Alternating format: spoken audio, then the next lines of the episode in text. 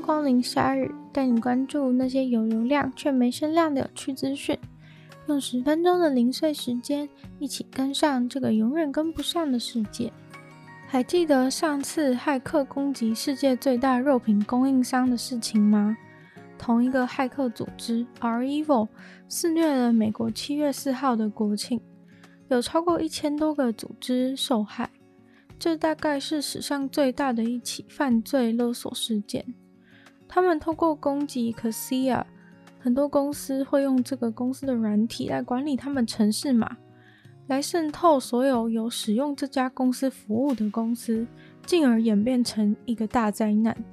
他们的客户大概有几千家，并不知道有哪些公司有确定受害。他们会挑选在国庆作乱，算是骇客惯用的手法。因为在这种连续假期出了问题，比较不容易被发现。就算要挽救，大家也不在工作岗位上，只能公司狂抠叫大家回来。而 Evil 他们的犯罪，除了受害者非常多以外，真正厉害的是他们很聪明的规划一切，并不是那种一般的单一骇客攻击。他们使用的两个策略是从未出现在其他骇客勒索事件的。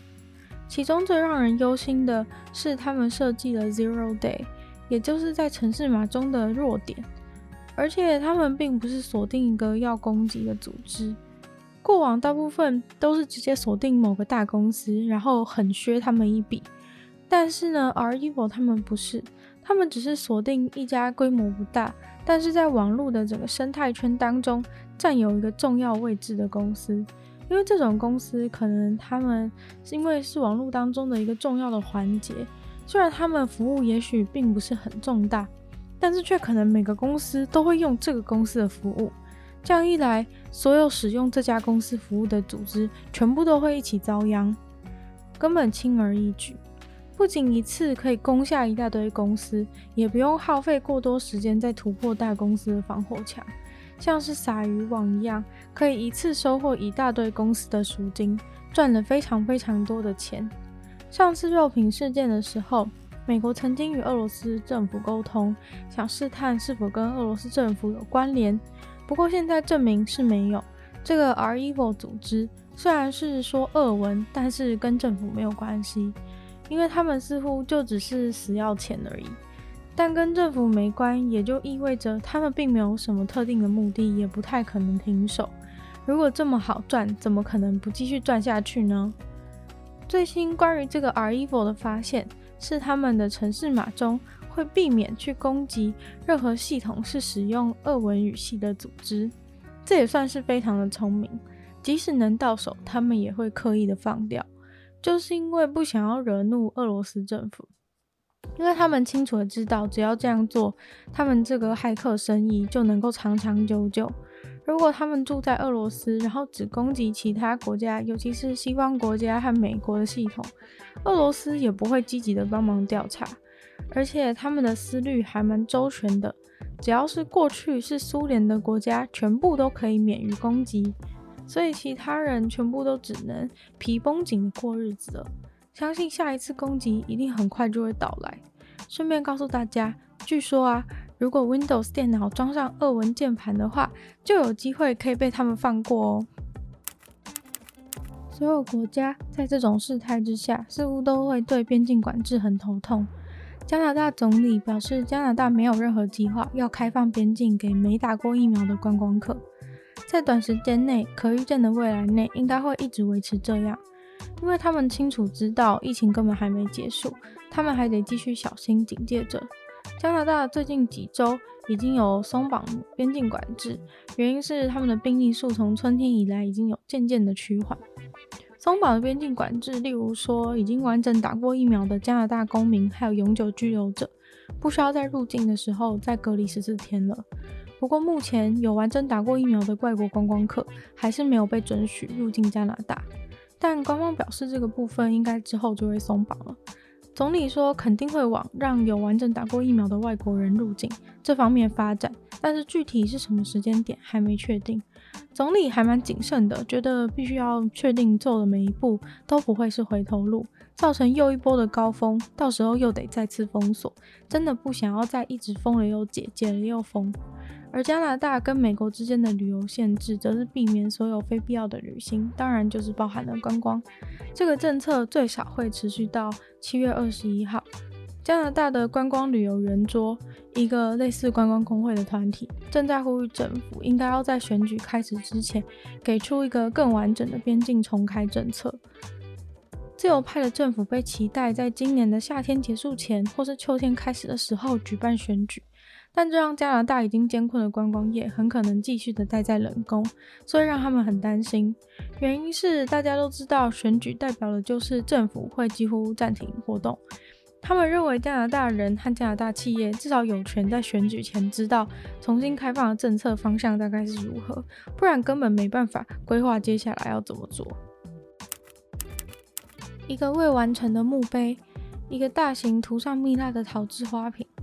人形雕像和古代用来处理玉米的工具，总共有一千三百零五件的文物即将被归还给哥斯达黎加。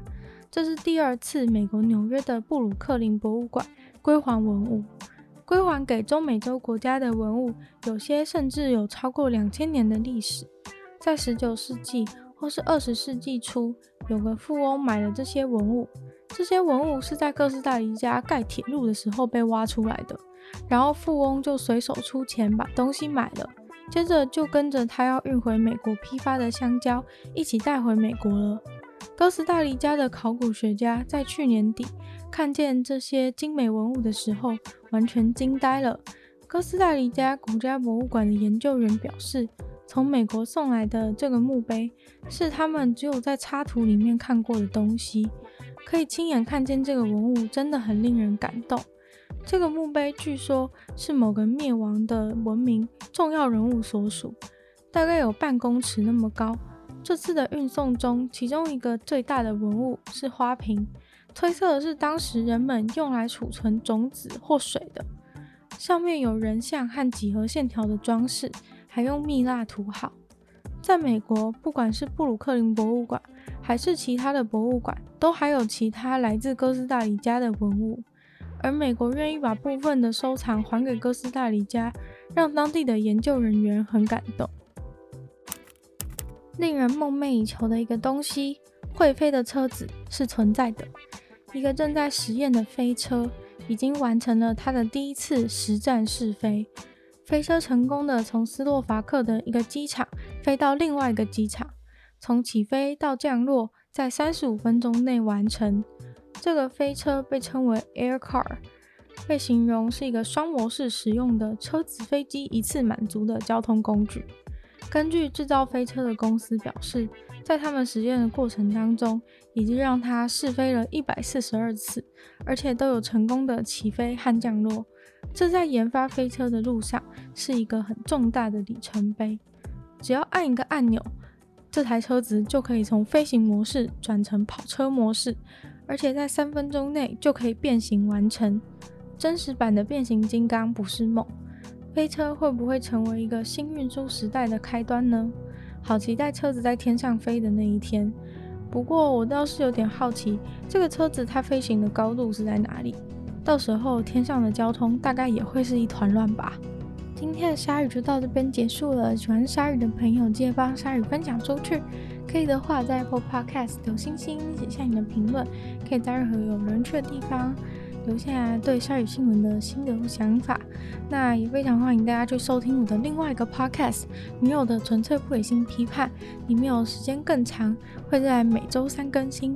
这周的主题是 Netflix 的一个纪录片《企鹅小镇》，有非常可爱的企鹅，还有绝对不冷场的纪录片，俨然就是一个电视剧一样好看。